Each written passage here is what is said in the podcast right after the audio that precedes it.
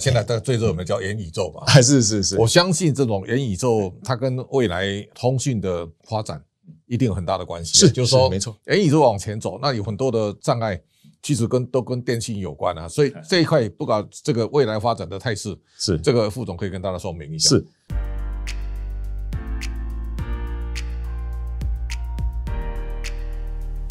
各位财讯的观众朋友，大家好，我是谢金河。那么今天在老谢开讲当中，我们特别邀请到中华电信的执行副总，那么林荣世执行副总。那么今天我们要从五 G 的未来科技应用来请教林执副啊，尤其在自驾车的领域当中，他会扮演什么样的角色？请副总跟观众朋友问候一下。好，哎，大家好，非常今天非常荣幸哈。呃，所有社长邀请来参加这个这节目哈，我想这个那刚好最近这个世界局势也变化非常大哈。对啊，我想你就先跟大家来聊聊 为什么这一次乌克兰战争通讯为什么很重要？是是是，我想这个现在哈，应该是说万物联网了哈，万物联网之后哈，所有的这个各式各样的的一个呃互补的通讯工具哈，就变成整个社会运作哈，国家运作一个非常重要的部分。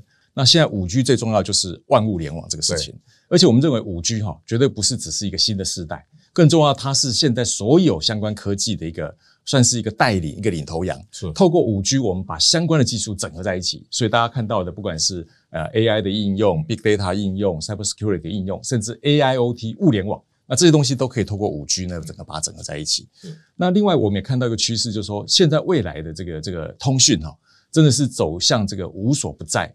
那刚才社长有特别谈到哈，这个低轨卫星，我们也认为说低轨卫星事实上它是跟我们所有通讯算是一个互补的技术。不管是我们原来的有线的通讯，或者是说行动的无线通讯，事实上它已经部件的非常绵密。但是它唯一的最大的问题就是说，在一些相对比较偏远、比较这个这个呃 人少的地方，你架这个覆盖率，你盖了五 G，说实在是有点浪费嘛哈。低轨卫星刚好补足这一块。对，那所以说呢，如果我们现在的这个所谓我们有概念叫 universal 的 radio，把这些东西通通串在一起的时候，实际上就构筑了一个非常重要的一个人类通讯。那很多的技术可以靠这样去一起往前走。是我特别请教副总，就是说，你看我们在整个通信设备的世代的革命当中，好，从三 G 到四 G 到五 G，刚刚副总也讲，五 G 是这个万物联网。先请副总来跟我们稍微聊一下，就是说技术的革命、革命浪潮当中台湾的角色。是，那我想这个刚才已经谈到哈，三 G 时代就是最鲜明的，当然就是智慧手机的兴起。四 G 的时候，大家人手一机，开始呃行动数据 上网。好，那因为但是基本上这个东西还是属于呃连接哈这个为主的。那到了四 G 开始有一些行动数据应用，那比较可惜是说台湾在数据应用啊，在这个加值应用这个部分啊比较没有说那么鲜明了哈。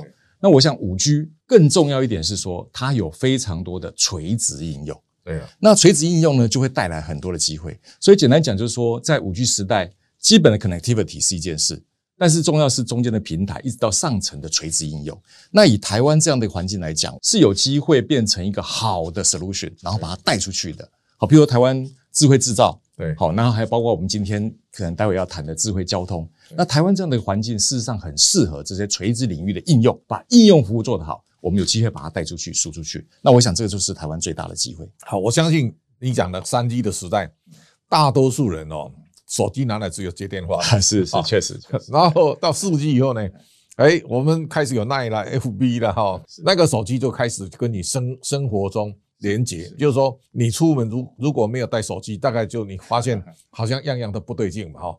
到现在来讲，我相信这个是一个新科技应用当中啊重要的平台。到现在为止，我特别要请教副总，就五 G 的应用，它发展到什么样一个一个态势啊？可以，我们把这个全世界发展的五 G 的重镇的几个国家目前的状况来跟我们说明一下。是是是，我想我可以稍微分享一下哈。目前因为在台湾来讲哈，我们五 G 大概也开台大概差不多一年半以上嘛哈。那这段时间看到就是说，消费客户可能一般人比较有感受的，可能还是这个速率比较快，但是我们也看到。呃，有一些场域跟民众相关的应用呢，也慢慢出来。好，我们举个例子，譬如说上个礼拜我们刚好在那个 KKBOX 的风云榜，对，好像一些文化展场的领域，我们就会用所谓的这个虚实共演、异地共演的方式，那或者是说呃多视角的直播，让民众呢开始有点感觉说，哎，我五 G 可以来做什么事情？但是坦白说，这个部分一般民众还是需要一点时间才会陆陆续续开始接受这个部分。那所以在以五 G 的应用来讲哈，在消客的部分，我想主要还是上网以及跟 VR、AR 慢慢带出来的一些应用。但是在契客的部分，我们倒是看到说非常的呃有机会。但是我们也确实看到是说，因为在五 G 里面一直在强调了几个重要特色，啊，大频宽、低延迟跟大连结的部分，对某些垂直领域来讲，确实是有它的帮忙的，像智慧制造。好像不管是高科技或者是呃传统的制造业，他们也陆续的把它的这个制程透过五 G 来连上网。那我们刚才提到说，五 G 实际上它是一个领头羊而已，带进来物联网之后，收集的大量资料，再加上我们现在有的 AI Big Data，你可以去认识一些，比如说瑕疵品啊、调整之类的。好，那你就可以比较快速的在你原有的作业流程里面加入新的元素往前走。那我想这个部分呢，是我们目前看到的情形。现在的最热门叫元宇宙嘛？是是是。我相信这种元宇宙，它跟未来通讯的发展一定有很大的关系。是，就是说，没错。元宇宙往前走，那有很多的障碍，其实跟都跟电信有关啊。所以这一块，不管这个未来发展的态势，是这个副总可以跟大家说明一下。是，我想元宇宙哈，不外乎有几个部分嘛，哈。当然，一个 AR、VR 这种终端设备是基本的嘛，哈。但是这些体验要做得好。这个你要能够，比如说影像传输要大量，好，那你的声音反应要快，对，好，比如说我们刚才讲到这个这个异地共演，你声音的如果稍微跑掉的话，两个是没办法共演的，好，那这个时候五 G 的一些特色就会进来，好，包括我们的低延迟，另外在五 G 里面一个很重要就是它所谓的边缘运算。我们当我们把很多应用从云端推到边缘运算，越靠近客户的时候，对一些即时反应快的应用，事实上它就可以发挥。那当然，刚才讲说这个元宇宙里面，除了这些终端设备、网络架构平台之外，更重要是这上面的一些一些垂直应用领域。一般人可能民众感受到的是像娱乐了哈，未来的娱乐等等。但是我们觉得契客里面可能也有一些应用，譬如说在契客里面，我们有一个概念叫做数位双生，你可以把你的车，把你的这个这个 building 它的一个数据。送到网络里面，变成一个虚拟世界的一个另外一个数位双生的资料。那这样子，这方面也可以很多的模拟，可以在这个地方做。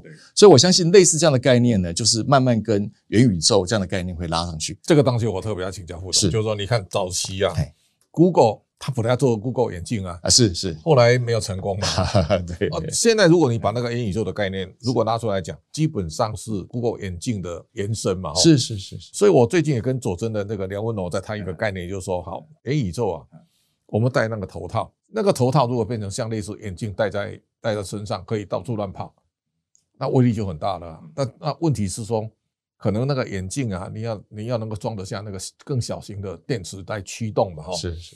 这种无限的连接啊，那将来在技术上有没有突破的可能？是，我觉得刚刚有谈到一点哈，就是说很重要，就是说，如果说我们所有的运算单元，我们的耗能单元都在那个终端设备上，对，事实上它本身的一定的重量就在那里。可是我们刚才谈到说，五 G 有个特性，就所谓的边缘运算，当我们的这个网络通讯是顺畅、是快速的，我们事实上是可以把一些运算单元从你的终端设备对移到。边缘机房去，对，所以你的终端就会变成轻量化、简单化，对，好，那这样子的话是有机会来突破刚才社长所关心的这个议题的，对。好，我想这个现在这个应用里面呢、啊，自驾车了，还是是自驾车在五 G 的未来，它的角色越来越重要。是。我到过以色列，我做过那个 Mobileye 哈，我看中华电信也跟桃园县政府是。在合作这个自驾平台哈。发展的状况，你来跟大家说明一下。智慧交通哈，我想我这个议题是我们非常关注的议题。那我们在看智慧交通这个事情，事实上我们是从五个面向来看。我们是从车、路、云、网、安。这车的部分就是刚才谈到的自驾车、电动车。那这个部分有它的呃强势，好，比如刚才讲说，它现在透过一些 sensor 去感知环境运作。但是不管怎么样，自驾车还是有它的一个局限。举个例子，你的 sensor 你还是只能够感受到你平常的环境嘛？那你如果到了路口，你可能就没有办法知道说岔路已经有一个对呃这个这个车子已经又过来，类似这样。那或者是你没有办法知道说，哎，这个可能两三个 block 之外可能有个车祸发生。对，所以这个时候呢，除了车的本体之外，很重要一点就是我们刚才讲的啊，路口我们讲智慧路口、智慧道路这样的概念要进来，来跟这个车互动。那这样它可以让它的整个自驾能够提升的更高。那再来第三点就是说，我们刚才谈到的这个云的部分，当我收集的车的资讯、路的资讯，如果我们要做一个更大范围，好，譬如说你要做一个区域性的交控，你要做一个最好的路径的计算，对，你可能需要到云端去运用。那以中华来讲哈，因为中华本身不做硬体啦，嘿，所以我们基本上呢，我们比较 focus 是在后面哈，这个路啊、云啊、网啊、安的部分。那我们在车的部分，主要我们是跟集团的子公司，好像秦威好这样的子公司来合作。当然，它已经在很多的场域哈，不管是新北啊、桃园等等，已经有很多的往前走的部分。那我们看起来未来部分呢，大概就是几个大方向，应该是不会变的哈。以台湾的产业来讲，就是说在整个自驾车里面的含金量啊，不管是从这个零组件，然后 subsystem 等等，然后到整合。那另外第二个方向就是说，它从呃这个辅助一直往自驾 level 三、level 四的前途去往前走啊，这是第二个。那另外还有就以场域来讲，会从固定走向开放。好，比如说固定的话，公车是固定的，对啊。好，园区的接驳是固定的，可是你到计程车可能又是更复杂一点。好，那我想这就是目前自驾车的部分，这个部分的相关应用。现在如果从台湾来讲啊，我我倒觉得，因为电动车，台湾现在看起来，现在鸿海 MIH 是也在大力在发展哈。那台湾在电动巴士这一块哈，电动巴士有它路线固定哦，还有一个呢，我们有练兵的场域嘛。现在如果以六都哈，每一年成长十趴。如果按照这样，比方说，我今年加十台，啊，明年加二十台，哈，能够把台湾当成一个自自己练兵的场域，我们在这个在整个科技驱动力量会比较强的。是是是，台湾我们以前所有的产品都是做完出口，我们从来没有把自己当成一个内需练兵的场域啊。比方说，台湾做太阳能模组啊，都是外销嘛，哦，做 LED 那个灯也是做外销啊。我说，如果我们每一个人出来。你看到每一个电线杆里面都有太阳能的装置，然后呢，发光是用 LED 发光。台湾最少能够从这里面呢，会长得更快嘛？是是。那现在如果说在电动车的领域，那这个不知道副总的看法是？是，我觉得刚刚呃社长谈到一个很有趣的 idea 哈。我想不管是在量，对，好，刚才提到量，还有值，对，好，譬如说，哎，我们也可以。一年来办个比赛哈，对啊，哎，各各个都市都派出一队来看看他在这个这个道路的驾驶的时候，是不是各方面的的会能够最聪明来处理各种状况。如果还要到更聪明的话，就刚才谈到我们有一些呃路测设备这一方面对环境的感知这一块呢，也可以一起加进来。对，好，那我我是觉得说，在以世界趋势来讲哈，当然电动巴士、智慧车辆啊、自自驾车这都是一个重点。可是我看到现在也有很多的国家。现在花更多的力气哈，也在处理呃智慧路口、智慧道路啊这个环这个这个环境的议题。对，因为我们也看到是说呃像路测设备哈，现在也有很多的进展嘛哈。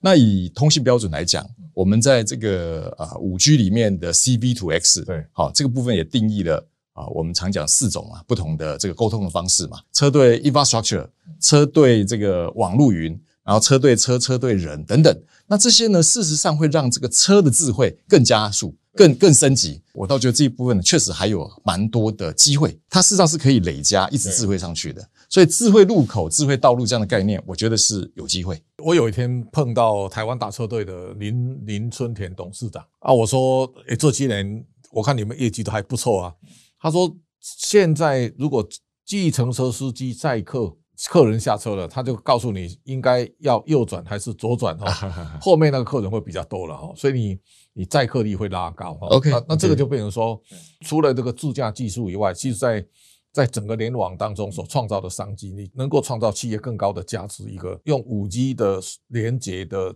这种智慧服务系统，这也是中华电信将来可能是另外一个商机之所在啊！现在我们国内在应应用这种五 G 连接当中，我们怎么样跟中华电信有更密切的往来？刚刚呃，社长举到一个非常好的例子，载客，你如果能够告诉这位司机 往哪个方向走，他载客率可以拉高。对，哎，这种服务我相信是业主喜欢的。哪里在那边等啊？是的，是的。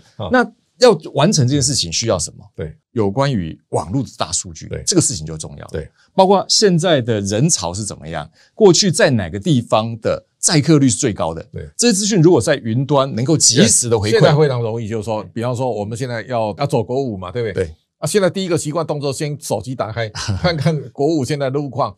你如果看到红色的话，你就先避开，不要上去了。啊，这个会帮你省掉很多力。没有错，没有错，这就是很典型的数据应用了。那我刚才谈到说哈，事实上我们在看环境哈，环境这个事情有蛮多资讯的。静态，所谓道路的静态，就是说你是呃视线道啊，是十字路口啊，这个是比较静态的。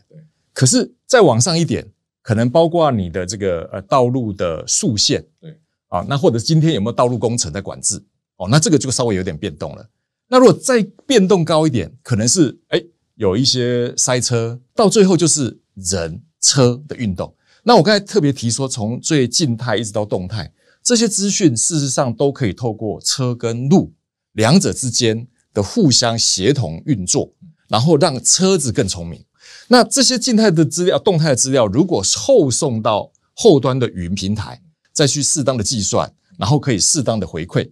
那我想这个地方呢，就可以产生很多价值。所以现在我看，呃，很多呃政府的单位，包括国际，还有在台湾，都在定义所谓的智慧道路的等级，呃，就跟那个自驾车一样哈，从 Level 零到 Level 五，好，从比较静态的单向的资料收集啊，或者是说单向的 Push Data，让车可以看得到，一直到双向，譬如说你的这个讯号，这个这个号志灯号的控制，好，然后譬如说像有一些呃这个这个紧急车辆。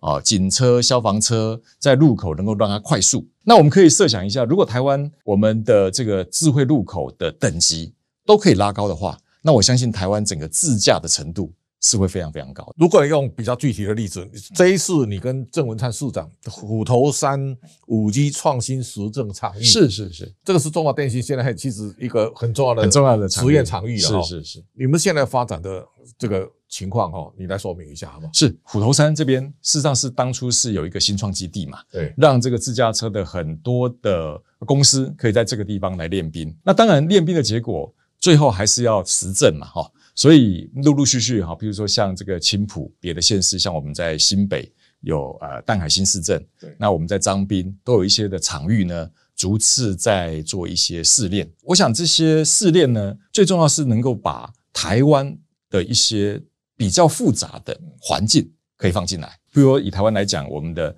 跟欧美国家比起来，我们的机车很多。那另外还有我们在这些场域呢，从从虎头山，然后一直到其他县市哦，甚至我知道在青浦那边现在也有一块在做自驾的部分。那那边在实验的，事实上就拉到我刚才讲的智慧道路这件事情。他们在看 Level Two 怎么样往 Level 三、Level 四再往前走。那这个部分呢，我看到也在也在进行中。我想，如果发展自家的系统来讲，台湾现在的优势，比方说我们晶片很强啊，然后在相对的镜头，台湾有相对的优势。是啊，我们在硬体的发展跟中华电信的软体的结合，嗯，未来这个整个生态系，我们还有哪些可能还要再强化的？哦，我觉得非常非常多哈。以台湾来讲，还是以硬体为主体啦。但是，诚如我刚刚一开始头谈到，在五 G 强调的是垂直应用。对，那垂直应用这一块呢，事实上也是。台湾比较有机会，也有未来也比较可以啊输出的部分。那我就以刚才我们讲智慧路口这件事情来讲，智慧路口这只是一个概念，但是它可以搭配的应用是非常非常多的。对，你光是一个摄影机，在十字路口摄影机去算你的直行车转弯车有多少，对，你就可以掌握这个这个状况。然后你那个摄影机如果后面再有一点智慧，开始去辨识说有人闯红灯，有人可能会碰触到行人，诶，这时候 AI 就进来了。那如果说再更上一点。刚才谈到说，你看到一些状况，那你可以单向的 push data，好，透过 C-V2X 在车上 OBU，然后告诉人家说，哦，这个地方可能有一些状况发生，甚至到双向的控制，好，是不是一些紧急的状况，灯号要优先等等。对，再更复杂一点，不是一条道路，是一个区域，那这时候你所牵涉到的整个环控，哎，交通的一个管制控制，那这个地方就会用到更多的。大数据好，跟 AI 的部分，而且这个事情呢，本身呢，也跟我们现在大家很关心的一件事，所谓的碳中和这个事情，永续发展是相关的。对，好，因为永续发展大家在谈的事情就是，哎，我的这个资源应用是不是最有效率？是不是最减碳？对。那我记得在谈碳中和，大家也在谈一个叫做所谓的。Sustainable 的 transport，这中华电信在在落实 SDGs 嘛，对不对？对对对，ESG 啊，SDGs 啊。那我想说，以智慧交通这件事来讲，我们是不是呃有有三个主要的主轴啦？第一个主轴是说尽量哈少需求了。那所以像现在这个去年一整年这个零接触底下，大家尽量不出来了，对，哎，这个需求就变少了，你耗的碳就少了，这第一步。再来第二步是所谓的移转嘛，所以移转意思就是说，你从高耗能的一个人开的车。尽量去搭载那个呃大众运输系统。对，那这样子每个人所耗的碳平均起来比较低。可是这个前提是什么？是大众运输必须要非常的有效率，公车要非常准时，很方便接驳。那这些东西就可以套用我们刚才讲的这个大范围的啊交通资讯，可以串联在一起，让大家比较愿意去搭低碳的大众交通工具。是。那再来还有第三件事情，就所谓的用科技来提升这个碳的效率。那我们刚才谈到说，呃，如果你的车、你的路在云端都有一个数位双生的一个一个 model 在那里。对。另外还有你这个人开着这个车。你的开车行为是不是有一些不良的行为？对，好，会急踩刹车，会急停，然后会怠速。那我刚才谈到说，这些资讯如果现在都全部到了云端，然后用云端的方式，我们可以去找到一些不好的行为，去提醒他，去处理它。对，那可以让我们整个技术在用碳这些事情更有效率。那这些呢，事实上光是一个智慧交通就可以对碳中和这个事情产生非常多的价值。好，我想我们今天啊学到非常多的新科技应用哈。那最后我想大家比较关注，就在五 G 的应用下，副总可能可以提供我们未来在新科技应用当中有几个重要的趋势给大家分享一下，好不好？我想经过了这个疫情之后哈，大家感受最强的一个就是零接触了。对，这个零接触啊也符合这个所谓的环保的这方面概念嘛哈。然后再来就是说，零接触大家上了网，所以刚才谈到说，在未来里面，我们用 AR、VR 的技术来做虚实整合，来做这个生活的更进一步，而且更进一步的影响到你的社交、你的学习，甚至于我们也谈到元宇宙也可能会应用在啊智慧制造、智慧交通、智慧建筑，是好企业的行为也都可能。那现在只是说这个一定会来到，现在只是说这个来到的时间哈有多快，脚步多快。好，那在这个五 G 时代，我相信台湾也是有很多机会的，就靠大家一起来努力。好，今天我们非常感谢我们林执行副总，今天帮我们上了一堂课，也是大家共同来迎接科技新生活。我相信五 G 带给大家的新的平台跟方便性，都是我们前所未见。那今天谢谢副总带给我们一个开阔的大的科技发展的新格局啊！老谢开讲这个礼拜呢，我们就到这边告一段落。谢谢林执行副总，感谢大家的观赏，下礼拜见。谢谢社长，谢谢大家。谢谢。